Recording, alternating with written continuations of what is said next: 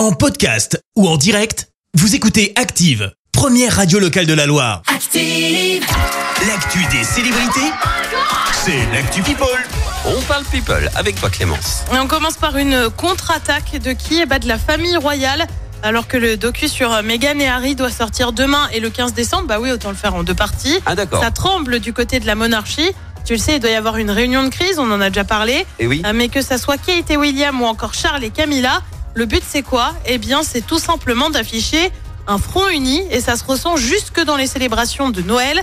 La cérémonie à l'abbaye de Westminster aura lieu en présence de Kate et William, mais aussi en présence euh, du roi et de la reine consort qui ne devaient au départ pas y assister. Mhm. Euh, sur une potentielle réaction face au documentaire, bah, rien n'a été précisé pour le moment. On quitte le Royaume-Uni pour le Qatar avec un coup de sang signé Samuel Eto'o, l'ancien footballeur international camerounais, était venu assister au match Brésil-Corée du Sud. À la sortie du stade, il est bien sûr euh, suivi par des fans pour des autographes et des photos. Seulement voilà, l'un d'eux aurait été un peu trop insistant. Résultat, Samuel Eto'o lui donne un coup de pied au niveau de la poitrine. Ah, Et vu bah ça. ouais, pas terrible.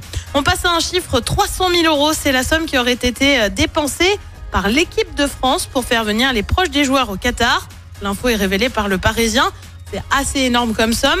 Sur Oui. cette somme, tu retrouves quoi? Bah, Notamment un avion affrété exprès pour les faire venir. D'accord. À noter que ce sont les joueurs qui auraient tout payé. Ah Et puis on termine par une condamnation assez lourde, à 21 ans de prison pour l'homme qui est soupçonné d'avoir organisé le rapt des chiens de Lady Gaga. Tu vas me dire quoi? 21 ans pour ça? Ouais. Pas tout à fait. L'homme est en fait condamné pour avoir agressé l'employé de la chanteuse et lui avoir tiré une balle dans la poitrine. Ah oui Le quand même. suspect a Oui. donc été condamné pour tentative de meurtre.